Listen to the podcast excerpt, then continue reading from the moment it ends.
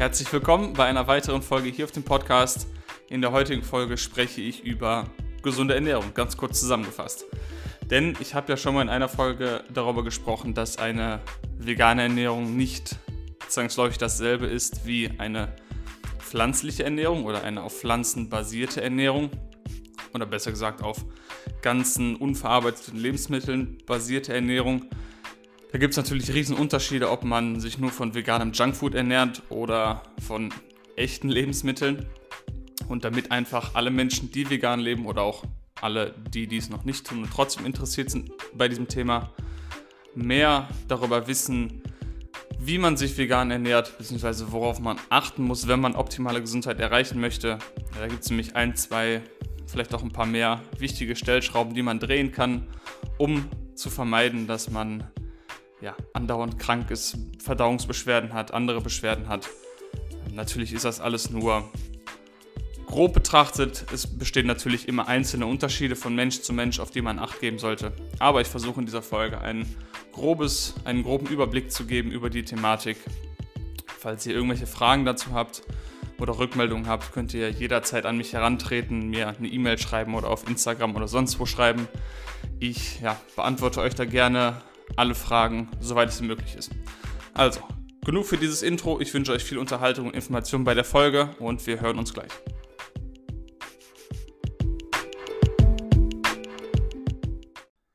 Ja, das Thema ist natürlich super groß und da lässt sich wahrscheinlich ein eigener Podcast drüber machen zum Thema ja, gesunde vegane Ernährung. Worauf muss man achten? Was gibt es für Stellschrauben? Welche Nährstoffe sind kritisch? Welche sind nicht so kritisch? Worauf muss man Acht legen? Was kann einem getrost egal sein. Ähm, ja, das Thema ist einfach so groß, dass man bestimmt nicht alles abdecken kann, es reicht nicht in einer einzigen Folge. Ähm, ich habe trotzdem versucht oder ich werde versuchen in dieser Folge die wirklich die Hauptsachen, die, die wichtigsten Sachen, die wirklich nicht schwer umzusetzen sind, einfach mal hier kurz darzulegen. Und damit das nicht ganz zu langweilig wird, habe ich mir gedacht, ich teile das Ganze in zwei Teile auf. Ich weiß noch nicht, ob ich es jetzt alles in einer Folge hochlade. Das hängt davon ab, wie lange ich jetzt hier reden werde, ob ich das vielleicht in zwei Episoden einteile. Jedenfalls habe ich mir überlegt, im zweiten Teil einen ja, Gast mir auf den Podcast zu holen, ähm, um einfach ja nicht darüber zu sprechen. Nee, nochmal von vorne um nicht das theoretische Wissen noch weiter auszubreiten, sondern auch das Ganze in die Praxis umzusetzen. Das heißt, wie kann ich dafür sorgen, dass nicht nur ich ja, all diese gesunden Lebensmittel in meinen Speiseplan einbaue, sondern auch wie. Das heißt, wie kann ich lecker kochen, wie kann ich mein Essen vorbereiten, was gibt es für Kochtechniken etc. etc. Ähm, ich denke, da habe ich eine ganz gute Person im Kopf, die mir da weiterhelfen kann oder mit der ich zusammen einfach mal ein Gespräch über das Thema führen kann. Das heißt, da könnt ihr euch auch noch drauf freuen. Aber ja, was es auch noch vorher ab, äh, vorab zu sagen gibt, ich habe zu diesem Thema, also quasi die Grundlagen einer pflanzlichen Ernährung, ein kleines E-Book geschrieben. Das ist nichts Großes, das sind, glaube ich, 10 bis oder 15 Seiten insgesamt, wo ich einfach ja, auf die fünf Lebensmittelgruppen eingehe, die jeder in seine Ernährung einbauen sollte und ja, welche kritischen Nährstoffe es gibt. Das ist wirklich alles die absoluten, absoluten Basics, ähm, die ich da reingeschrieben habe, die einfach für jeden ja, einfach zu verstehen sein sollten. Und wenn ihr da ein Exemplar von haben wollt, könnt ihr mir gerne eine Nachricht schreiben. Ich schicke euch das Ganze zu. Ich will da keinen einzigen Cent für haben. Das ist mir, ähm, ja, ist mir total, ist mir total egal. Solange es jemandem weiterhilft, ist alles, äh, habe ich schon genug bekommen. Von daher, falls ihr Interesse habt an diesem E-Book, schreibt mir einfach eine Mail. Ich schicke euch das gerne zu. So, dann lasst uns mal starten mit dem eigentlichen, ähm, mit dem eigentlichen Inhalt. Und zwar höre ich oft, ja, Ernährung ist ja gar nicht so wichtig und es ist ja gar nicht, ähm, so viele Krankheiten sind damit gar nicht assoziiert mit ungesunder Ernährung. Und um euch einfach mal ein paar Zahlen zu nennen, äh, beziehe ich mich jetzt hier auf die Global Burden of Disease Study, die von, äh, ich glaube, 1990 bis 2017 durchgeführt wurde in über 190 Ländern eine mit der größten Studien, die den Zusammenhang zwischen Ernährung und Mortalität aufgedeckt hat oder aufzeigt. Und die kommt, diese Studie kommt zu dem Schluss, dass allein 2017 11 Millionen Todesfälle darauf zurückzuführen waren, auf eine nicht adäquate, sage ich mal, Ernährungsweise. Überlegt euch mal, 11 Millionen Menschen sterben jedes Jahr, weil sie sich nicht gesund ernähren. Um Vergleich dazu, es fallen ungefähr 7 Millionen Todesfälle darauf zurück, auf den Konsum von Tabak und nur, nur 1,7 Millionen Todesfälle im Verkehrsbereich. Das heißt Autounfälle, Busunfälle, lalala. Das heißt, man kann hier sehen, wie gefährlich es ist, sich nicht gesund zu ernähren. Tatsächlich ist es, gefähr nicht so ist es gefährlicher, sich ungesund zu ernähren in Bezug auf die Sterblichkeitsrate als zu rauchen. Und es sind einfach nicht nur 11 Millionen einzelne Todesfälle, sondern 11 Millionen Familien, die davon betroffen sind. Also das ist einfach eine unfassbar große Zahl von Menschen, die einfach dahin gerafft werden, weil sie einfach vielleicht nicht wissen oder einfach ignorant sind oder ja, deshalb ist das Thema so, so wichtig. Und wenn man jetzt sagt, okay, was ist denn eine ungesunde Ernährung? Wie wird das denn klassifiziert in dieser Studie? Ähm, wenn man sich das genauer anguckt, ist der Nummer 1 Risikofaktor eben für, oder Nummer 1 ähm, Grund für eben diese nicht adäquate Ernährung, eine Ernährung, die zu viel Natrium enthält, was quasi als Marker dafür angesehen werden kann, dass zu viele verarbeitete Fastfood-Produkte ähm, verzehrt werden. Also das ist mit das Schlechteste, was man machen kann, einfach zu viel Fastfood zu essen. Aber gleich dahinter, Platz 2 belegt, und das sind immerhin 3 Millionen Todesfälle, die darauf zurückgeführt werden, ist ein nicht ausreichender Konsum von Vollkorngetreide. Und dann hört man auf der anderen Seite wieder die ganzen Paleo-Leute und Keto-Leute, die dann alle sagen, na, Getreide ist so schlimm und Kohlenhydrate sind schlecht und la la la. Und dann guckt man sich die Datenlage an und merkt, okay, es sterben jedes Jahr ungefähr drei Millionen Menschen, weil sie zu wenig Vollkornprodukte essen. Ja, schon eine sehr schockierende Zahl.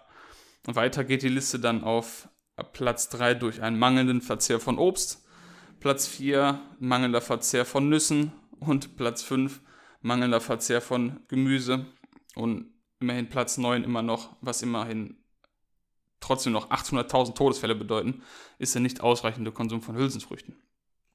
Und wenn man sich diese Top 10 Liste anguckt, dann merkt man, dass es eigentlich die, oder dass die fünf Hauptkategorien einer pflanzlichen Ernährung in dieser Liste auftauchen, von denen Menschen zu wenig essen. Und das ist zum einen, ich wiederhole es nochmal, die fünf Lebensmittelgruppen sind Vollkorngetreide, Hülsenfrüchte, Nüsse und Samen, ähm, Obst und Gemüse. Und solange wir unsere Ernährung auf diesen fünf Hauptpfeilern basieren und vielleicht ein, zwei Supplemente nehmen, die durchaus Sinn machen, und jetzt mal davon absehen, dass es individuelle Unterschiede gibt von Mensch zu Mensch bei bestimmten Nährstoffen, können wir eigentlich davon ausgehen, dass wir, wenn wir uns wirklich an diese Lebensmittelgruppen halten und jedes unserer Gerichte auf diesen Pfeilern basieren, dass wir einfach höchstmöglichen Schutz genießen vor eben ja, Zivilisationskrankheiten wie Herz-Kreislauf-Erkrankungen, Schlaganfällen, Diabetes, Bluthochdruck, äh, Krebserkrankungen etc. Das heißt, ich, ja, wir gehen einfach mal die, die Liste durch oder die, die Lebensmittelgruppen durch und ich sage einfach mal grob, was mir dazu einfällt. Ähm, wie gesagt, falls ihr da nochmal genauer lesen wollt, was ich mir dafür Gedanken gemacht habe, schreibt mir gerne, dann schicke ich euch das E-Book per Mail zu. Ähm, ja, wie gesagt, Vollkorngetreide Nummer 1 in der Liste der fünf Lebensmittelgruppen. Nummer 1 nicht, weil es am wichtigsten ist, sondern einfach, weil es mir als erstes eingefallen ist. Und Vollkornprodukte oder Getreideprodukte generell schon seit Jahrtausenden ähm, Hauptbestandteil der menschlichen Ernährung sind. Das heißt, es kann sein, oder Lebensmittel, die in die Gruppe fallen, sind natürlich Reis, Bulgur, Hirse, Quinoa, Amaranth, Dinkel, Couscous, Gerste, Hafer, Roggen und so weiter und so weiter, was alles ja, hervorragende Lebensmittel sind, die wir in unserem Speiseplan täglich einbauen können. Das heißt, Haferflocken morgens früh oder Couscous-Salat am Mittag oder Reisgerichte, Reispfannen am Abend oder Vollkornpasta auch oder gerne auch ein Vollkornbrot mit einem Hummus-Dip obendrauf. Also was sind einfach Sachen, wie man sicherstellen kann, dass man genügend Vollkorngetreide in seinem Speiseplan einbaut. Und die Vorteile hiervon sind einfach, dass ja, Vollkorngetreide eine wichtige Quelle für Ballaststoffe ist. Ähm, vor allem auch die Vollkornvariante gegenüber der Auszugsvariante bietet den Vorteil, dass wir hier mehr, oder viel, viel mehr, nicht nur Ballaststoffe, sondern auch Vitamine, Spurenelemente, Minerale in der Schale enthalten haben, die eben ja, beim Raffinierungsprozess entfernt werden. Das heißt, ich würde definitiv abraten davon, weißes Mehl, raffiniertes Mehl und ja, ganz helle Weißmehl oder ja, helles Mehl, helle Mehlprodukte, sagt man das, keine Ahnung, äh, wie Donuts, Kuchen etc. zu konsumieren und dann sagen, ja, wir müssen aber Getreide essen. Also das ist nicht die Form von Getreide, von der ich spreche. Grundsätzlich sollte man hier darauf achten, das Getreide so intakt wie möglich zu essen. Sprich, so unverarbeitet wie möglich.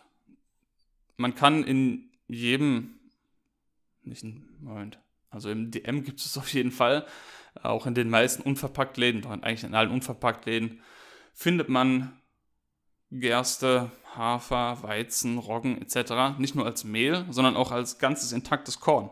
Und jetzt denken viele Menschen vielleicht, ja gut, das kauft man, um es danach zu Mehl zu mahlen, aber man kann es auch einfach kochen. Also man kann intakte Weizenkörner, intakte Roggenkörner, was auch immer, Gerste, einfach kochen. Man kann es über Nacht einweichen, dann verkürzt sich die Kochzeit ein bisschen und man kann es einfach ja, wie Reis oder wie, wie Couscous oder sonst was kochen und hat einfach eine super Variante hier fürs Mittagabend oder auch zum Frühstück. Ähm, wir haben eben hier den Vorteil, dass alle ja, wundervollen Nährstoffe, die in der Schale enthalten sind, noch vorhanden sind und nicht geschält oder durchs Schälen wegfallen. Das heißt, auf jeden Fall immer die intakte Variante ist der verarbeiteten Variante vorzuziehen nicht nur aufgrund des höheren Nährstoffgehalts, sondern auch hm, verdauungs- oder physiologisch gesehen macht es Sinn, diese intakteren Körner vorzuziehen. Denn wenn man sich jetzt vorstellt, dass wir ein Getreidekorn nehmen und mahlen es in der Getreidemühle ganz, ganz fein, dann ist es natürlich so fein, wie wir es mit unseren Zähnen niemals schaffen würden. Das heißt, wir haben einfach eine viel, viel größere Oberfläche des Nahrungsbereichs im Endeffekt, was dazu führt, dass Verdauungsenzyme etc. viel schneller darauf zugreifen können, was dann in einem schnelleren Blutzuckerspiegelanstieg resultiert, was in einem erhöhten Insulin, in einer erhöhten Insulinausschüttung resultiert, was, ja, wenn das natürlich zu stark ansteigt, fällt es im Nachhinein wieder zu stark ab, zu tief ab und wir können Heißhunger bekommen und ja, nicht wünschenswerte Sachen können eintreten. Das heißt nicht, dass wir gleich sterben, wenn wir mal eine einen, einen Kuchen am Sonntag essen oder was auch immer. Aber wenn möglich, auf jeden Fall hier die Empfehlung, die intakte Variante jeder Auszugsvariante zu bevorzugen und auch generell. Ja, ich würde schon sagen, man sollte es so, so weit wie es geht vermeiden, Auszugsmehle, also sehr, sehr helle Mehle mit einem geringen Ausmalgrad ähm, ja, zu kaufen. Und ich finde, die Vollkornvariante schmeckt auch oft viel besser, gerade bei Vollkornpasta oder Vollkornbrot. Finde ich, schmeckt es viel, viel, ja, was man, kann man sagen, nussiger, kerniger, vollwertiger als ja, dieses weiche, überhaupt keine Konsistenz mehr habende helle Brot oder auch ja, helle Pasta. Die nächste Kategorie die ich jetzt im Kopf habe, sind Hülsenfrüchte. Und über Hülsenfrüchte könnte ich auch wahrscheinlich sieben Stunden reden, weil es einfach so großartig ist und ich könnte mich dafür ohrfeigen, dass ich so lange in meinem Leben keine Hülsenfrüchte gegessen habe. Ich habe tatsächlich erst angefangen, Hülsenfrüchte zu essen, als ich vegan geworden bin. Einfach weil ich wie jeder wahrscheinlich halbwegs ambitionierte Sportler oder auch Durchschnittsbürger Angst davor hat, an Proteinmangel zu sterben. So war das bei mir auch. Ich habe damals einfach gegoogelt, was gibt es für pflanzliche Proteinquellen und natürlich sind Hülsenfrüchte ganz oben auf der Liste gewesen. Und dann musste ich erstmal googeln, ja, wie kocht man denn rote Linsen? Also das ist kein Hexenwerk, man nimmt Linsen und Wasser und kocht sie einfach, aber ich wusste es halt wirklich nicht und musste es tatsächlich recherchieren. Ähm, ja, aber die kleine Anekdote zur Seite. Hülsenfrüchte sind einfach unendlich wertvolle Lebensmittel in der menschlichen Ernährung, die auch in den Gegenden, wo die Menschen am längsten leben, am gesündesten leben, in rauen Mengen verzehrt werden. Und es gibt absolut keinen einzigen Punkt, der gegen den Verzehr von Hülsenfrüchten sprechen würde, egal wer euch da was erzählen will, von ähm, Antinährstoffen oder Lektinen etc. Das sind, oder Protease-Inhibitoren. Lasst euch nicht verarschen, esst so viele Hülsenfrüchte, wie ihr wollt. Und am besten am besten mehrmals täglich. Jetzt haben vielleicht viele Angst vor Verdauungsbeschwerden, vor Blähungen. was in der Tat am Anfang sein kann, wenn man sich vorstellt, dass, oder sowas bei mir zum Beispiel, dass ich 20 oder über 20 Jahre lang nie Hülsenfrüchte gegessen habe. Wenn man jetzt natürlich anfängt, nach 20 Jahren plötzlich jeden dreimal am Tag Linsen und Bohnen zu essen, natürlich wird man Schwierigkeiten haben, das Ganze zu verdauen, weil die Darmflora einfach noch nicht, ja, oder die Bakterienstämme noch nicht dafür, dafür ausgelegt sind oder nicht die richtigen Stämme vorhanden sind, um diese großen Mengen an ähm, Ballaststoffen, an resistenter Stärke etc. abzubauen. Das gibt sich aber mit der Zeit. Das heißt, wenn man nach dem Konsum von Hülsenfrüchten Verdauungsbeschwerden hat und es wirklich nicht weggeht, ja, gibt es Tricks, wie man kann das Ganze, die Hülsenfrüchte über Nacht einweichen oder mit Gewürzen wie hm, Kreuzkümmel verbinden oder Minze dazu essen. Also gibt es eine ganze Reihe von Ingwer auch, von Gewürzen und Kräutern, die man beigeben kann, um die Verdauung zu erleichtern oder auch einfach ein bisschen länger kochen. Aber hilfreich ist auch die Menge einfach zu reduzieren, kurzfristig. Also wenn man merkt, okay, ich habe, wenn ich 100 Gramm rote Linsen esse, kriege ich Bauchschmerzen oder Verdauungs, Verdauung ist ein bisschen schwierig, dann fängt man vielleicht an mit 30 Gramm Linsen und steigert das wöchentlich oder so langsam auch immer es nötig sein muss, bis man eben ja, auf einer höheren Menge angekommen ist und dann kann man auch ohne Probleme, also ich merke es bei mir jetzt, ich kann nur Bohnen den ganzen Tag lang essen, was ich nicht empfehlen wollte, aber ohne davon Verdauungsbeschwerden oder starke Blähungen zu bekommen. Also das gibt sich einfach mit der Zeit. Ein Vorteil von Hülsenfrüchten ist ganz klar auch neben dem hohen Ballaststoffgehalt, dass sie sehr, sehr sättigend sind, sehr, sehr schönen Effekt auf den Blutzuckerspiegel haben, wirken Blutzucker regulierend, nicht nur bei der Mahlzeit, die wir essen, sondern es gibt einen sogenannten Second Meal Effekt, der besagt, dass die Mahl wenn wir als Bohnen oder Hülsenfrüchte in einer Mahlzeit verzehren, dass sogar in der nächsten Mahlzeit und manchmal sogar in der übernächsten Mahlzeit immer noch diese positiven Wirkungen auf den Blutzuckerspiegel vorhanden sind. Das heißt, selbst wenn wir verarbeitete Weißmehlprodukte essen und haben in der Mahlzeit vorher Hülsenfrüchte gegessen, wird der Blutzuckerspiegel nicht so rasant ansteigen, wie er es würde, hätten wir die Hülsenfrüchte nicht gegessen. Und ja, klar, neben natürlich, was ist Nummer eins Grund, ich habe schon gesagt, bevor die Menschen Angst haben bei einer veganen Ernährung, ah, Proteinmangel, Proteinmangel.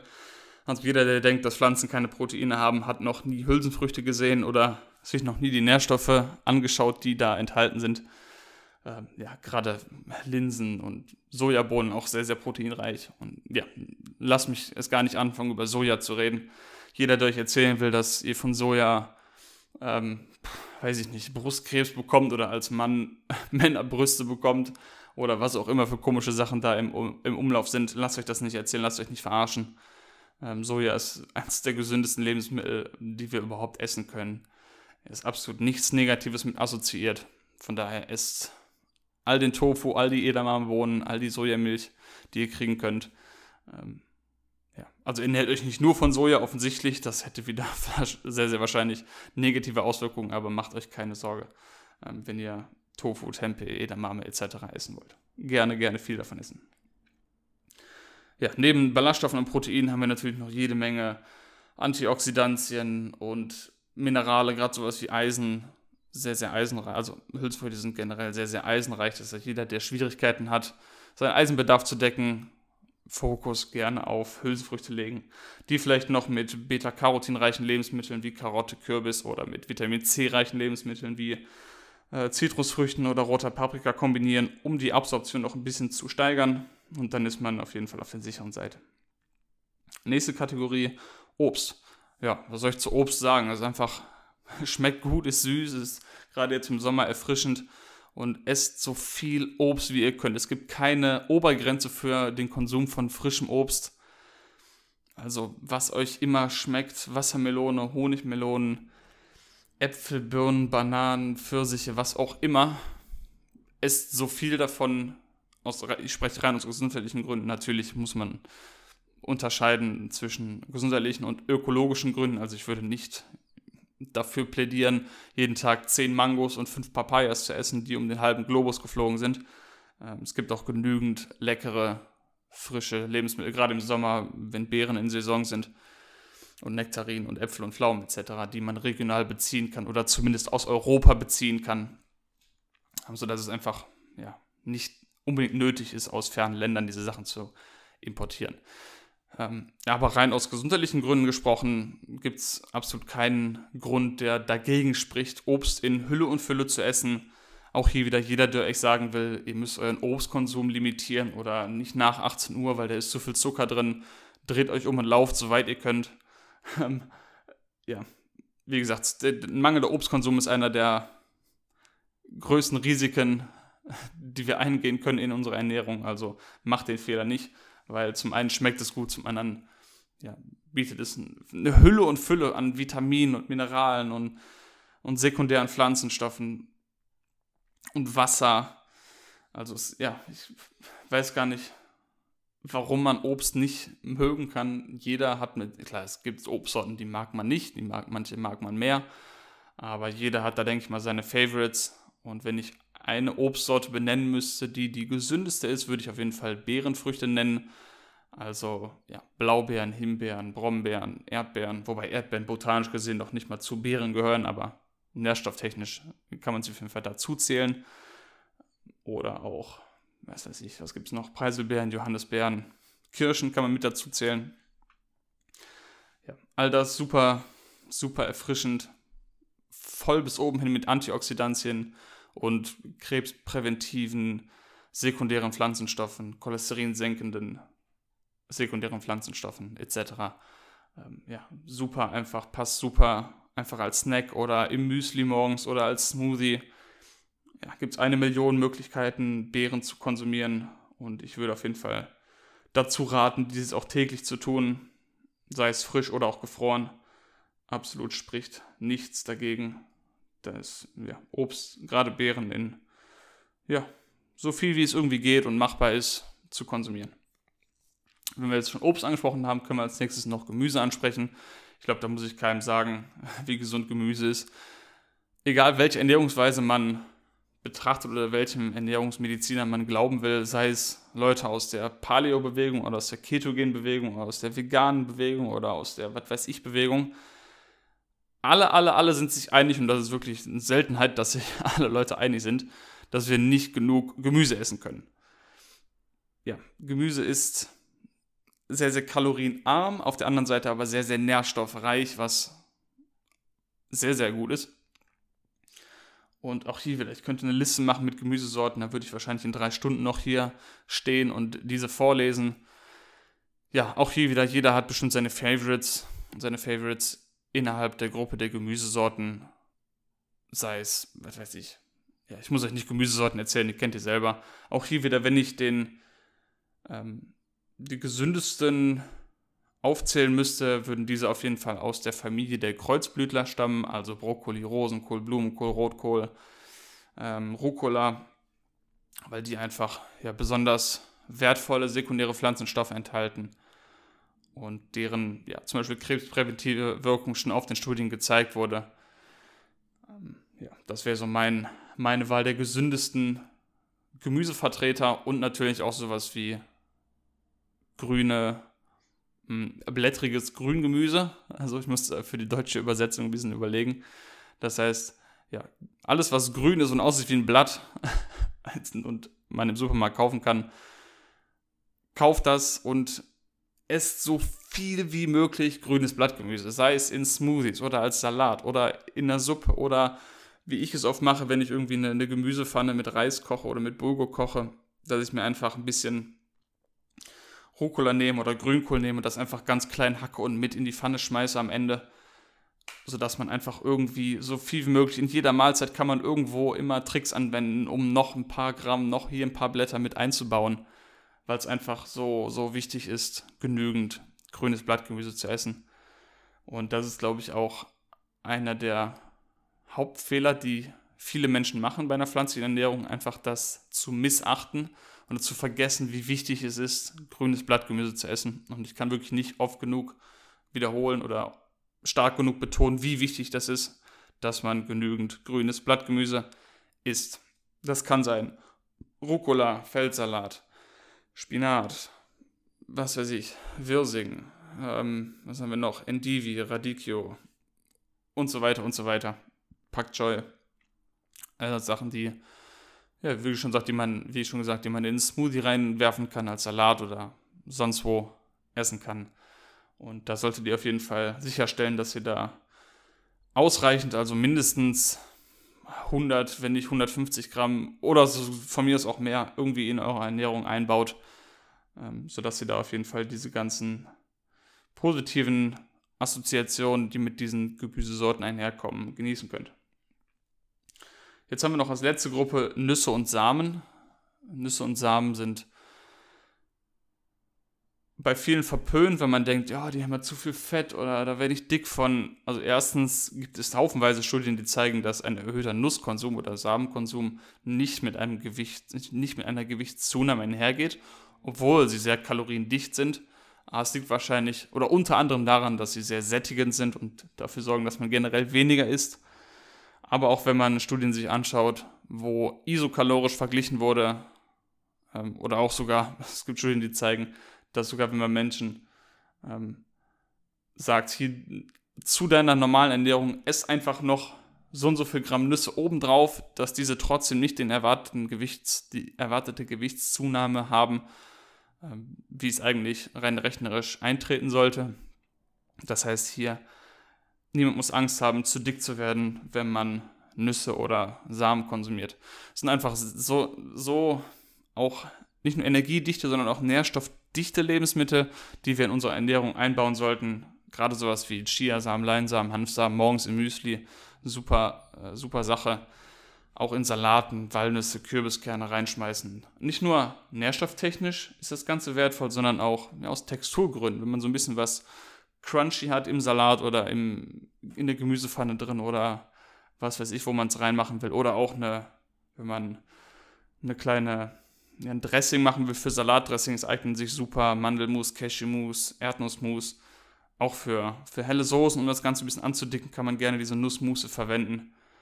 Und ja, da gibt es einfach auch wenig bis gar nichts, was gegen den Konsum von Nüssen spricht. Eher im Gegenteil. Ich würde versuchen, in jeder Mahlzeit zumindest eine kleine Menge Nüsse oder Samen, irgendwas, was einem da gerade passt, einzubauen, um einfach auch Nährstoffe in den anderen Lebensmitteln, die gerade fettlösliche Vitamine wie A, E und K, D kommt im Essen jetzt nicht so viel vor, beziehungsweise gar nicht vor, aber wie gesagt, um fettlösliche Vitamine aufzunehmen, brauchen wir einfach im Verdauungstrakt eine Fettquelle. Und das muss nicht Olivenöl oder Kokosöl sein, davon würde ich eher Abstand halten oder generell von ja, Ölen. Ähm, nicht, weil es einen sofort umbringt, aber weil es einfach im Vergleich zu der vollwertigen Variante von der Nuss oder von der Olive keine Chance hat, nährstofftechnisch gesehen. Ähm, ja, würde ich auf jeden Fall eine Fettquelle, das heißt Avocado, Nüsse, irgend sowas, in meine Ernährung einbauen, um einfach sicherzustellen, dass ich auch alle Nährstoffe, die ich jetzt in meinem Gericht habe, auch adäquat aufnehmen kann. Was man nicht als Kategorie sehen kann, sondern einfach als Zusatz noch sind Kräuter und Gewürze. Hm, ja, alle, also Kräuter und Gewürze dienen nicht nur dazu, das Ganze noch schmackhafter zu machen und ähm, ja, also nicht nur den, aus kulinarischer Sicht macht es Sinn, diese in seine Gerichte zu inkludieren, sondern auch aus ja, ernährungstechnischer, physiologischer Sicht. Gerade bei Gewürzen haben wir sowas wie Kurkuma, Pfeffer, also schwarzen Pfeffer oder auch ähm, äh, was gibt es denn noch für gute Gewürze? Jetzt fällt mir nur Kurkuma ein als Paradebeispiel für seine anti-inflammatorische Wirkung. Äh, vielleicht fällt mir gleich noch eins ein, wenn nicht, belasse ich es jetzt erstmal dabei, bevor ich jetzt hier rumstotter. Aber gerade auch sowas wie frische Kräuter zu verwenden, ist nicht nur mega, mega lecker, sondern auch ja, eine gute Möglichkeit, um hier noch ein bisschen Nährstoffboost zu bekommen. Gerade sowas wie Basilikum, Schnittlauch, Petersilie, Dill, sind einfach Kräuter, die gut schmecken, habe ich jetzt dreimal gesagt, und auch vollgepackt sind mit Mineralen wie Calcium, Eisen, Magnesium, weil am Ende des Tages könnte man diese auch in die Kategorie von grünem Blattgemüse zählen, nur einfach noch viel konzentrierter. Also niemand kann 100 Gramm Petersilie essen, aber 100 Gramm Rucola zu essen wäre jetzt nicht so großes Problem. Aber ja, Kräuter sind einfach so, so konzentriert an, an Nährstoffen, dass sogar wenn man nur eine verhältnismäßig kleine Menge in sein Essen dazu gibt, kann man doch merklich seinen Nährstoff, seine Nährstoffaufnahme hier auf jeden Fall nach oben schrauben. Das heißt, seid nicht geizig, macht euer Essen, das muss geil schmecken, haut da mega viel Gewürze rein und Kräuter oben drauf, je mehr, desto besser. Ähm, seid da ruhig experimentierfreudig, versucht verschiedene Kombinationen von verschiedenen Kräutermischungen oder verschiedene Gewürzkombinationen. Also da, da ist eurer Kreativität keine Grenzen gesetzt. Ähm, ja, wir können kurz, wenn wir dabei sind, noch über ein paar kritische Nährstoffe reden. Ja, zum einen Vitamin B12, was jeder Mensch, der sich pflanzlich ernährt oder auch jeder, der sich vegetarisch ernährt, sollte einfach eine verlässliche Vitamin B12-Quelle in seiner Ernährung haben. Ich will da gar nicht viel Zeit drauf verbringen, weil es einfach ein Thema ist, was eigentlich nicht so diskutiert werden müsste, wenn einfach jeder mal eingestehen würde, dass die Datenlage eigentlich super klar ist, dass Vitamin B12 Supplements gut untersucht sind, günstig sind, die funktionieren einfach. Das heißt, es gibt keine Nebenwirkungen. Das heißt, warum sollte man riskieren, einen Vitamin B12-Mangel zu bekommen, was wirklich zu irreversiblen Nervenschäden führen kann? Ähm, das Risiko würde ich absolut nicht eingehen. Und deshalb rate ich hier jedem Menschen, der sich vegan oder vegetarisch ernährt oder auch jedem Menschen generell ein Vitamin B12-Supplement zu nehmen. In der Dosis von, ja, wenn man es wöchentlich nehmen möchte, würde ich irgendwas um 2500 bis 3000 Mikrogramm empfehlen. Wenn man es lieber täglich einnehmen möchte, würde die Dosis hier irgendwas zwischen 250 und 400 Mikrogramm betragen, um einfach sicherzustellen, dass man da gut versorgt ist. Falls ihr ein bisschen recherchiert, findet ihr wahrscheinlich mehrere Formen. Es gibt Methylcobalamin, Cyanocobalamin und noch Adenosyl- und Hydroxycobalamin. Ist auch völlig egal, wie das ganze Zeug heißt. In der Regel für die meisten Menschen funktionieren alle Formen. Ich würde einfach, also ich persönlich nehme Cyanocobalamin. Das ist aber nur mein persönlicher, ähm, meiner persönlichen Recherche geschuldet. Ähm, es spricht absolut nichts dagegen, Methylcobalamin zu nehmen oder am besten eine Mischform zu nehmen aus allen dreien. Das heißt Methyl, Cyano und Adenosylcobalamin. Das gibt es auch zu kaufen. Wichtig ist, wichtiger als die Form des Präparats ist, dass man es einnimmt. Das heißt, bitte, bitte nehmt irgendeine Form, die ihr irgendwo kriegen könnt, sei es als Lutschtablette oder als Tropfen oder als Zahnpasta oder wie auch immer. Guckt, dass ihr irgendwie Vitamin B12 in euren Körper bekommt. Macht einen Bluttest, um zu schauen, ob das Präparat auch wirklich funktioniert bei euch oder ob die Form funktioniert bei euch. Falls, der Fall sei, falls dies der Fall sein sollte, einfach so weitermachen wie vorher. Falls zu wenig ist, die Dosis erhöhen oder das Präparat wechseln und alles ist gut. Aber bitte riskiert keinen Vitamin B12-Mangel. Das ist wirklich, ja, damit ist nicht zu spaßen. Ähm, ein anderes Supplement, was ich persönlich einnehme, sind Omega-3 ähm, äh, sprich hier vorgefertigte EPA und DHA äh. Da kann man sich jetzt lange drüber streiten, ob die Umwandlungsrate von ähm, Eicosapentaensäure, wie wir es in Chiasamen, Hanfsamen, Leinsamen, Walnüssen etc. finden, ob die Umwandlungsrate zu diesen langkettigen Fettsäuren EPA und DHA ähm, groß genug ist, um unseren Bedarf zu decken. Da fehlt uns einfach ein bisschen noch die Datenlage, weil wir auch vor allem nicht wissen, wie sich die Umwandlungsrate verändert, wenn man mehrere Jahre schon pflanzlich lebt oder auch also wir wissen, dass die Umwandlungsrate auch durch Sachen wie Sport und Rauchen, Alkoholkonsum, Stress, Geschlecht und so weiter beeinflusst werden kann. Das heißt, uns fehlen einfach ein paar Daten, um sagen zu können, ja, die Umwandlungsrate ist bei vegan lebenden Menschen, die so und so viel aktiv sind, groß genug. Das wissen wir einfach jetzt noch nicht, um und um auf Nummer sicher zu gehen oder um das Risiko zu minimieren, habe ich für mich entschieden, einfach ein Supplement zu nehmen. Jeder, der das nicht machen möchte, und der nach seiner eigenen Recherche dazu kommt, dass er das nicht machen möchte, ja, kann dies gerne tun. Es ist auf jeden Fall nicht so dramatisch wie ein Mangel an B12. Das heißt, da wird nicht diskutiert. Bei Omega-3 lasse ich mich auch gerne auf Diskussionen ein. Ähm, aber wenn man sich die Datenlage anguckt, ist die Umwandlungsrate von eben EPA, wie es in Leinsamen, Walnüssen etc. enthalten ist, zu langkettigen Fettsäuren, Omega-3-Fettsäuren, EPA und DHA sehr gering. Zu ersterer zu, also Umwandlungsrate von, das habe ich mir versprochen. Ähm, ich habe ich habe die ganze Zeit versprochen. also nochmal, in Leinsamen, Walnüssen etc. sind Omega-3-Fettsäuren enthalten, die eben über Umwandlungsschritte in längere umgewandelt werden. Diese langen, langkettigen heißen EPA und DHA. Die kurzkettige Version heißt ALA, Alpha-Linolensäure. So. Ähm, Entschuldigung für den Versprecher, falls ich mich gerade versprochen haben sollte.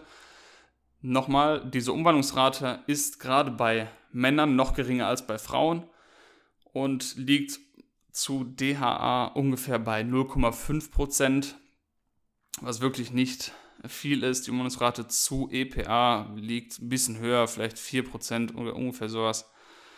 Das heißt, da könnte man die ganze Geschichte noch abdecken, Geschichte noch abdecken, aber gerade wenn man sich den, ja, die DHA, die Docosahexaensäure anschaut, ist die Umwandlungsrate einfach meiner Meinung nach zu gering und deshalb nehme ich ein Supplement.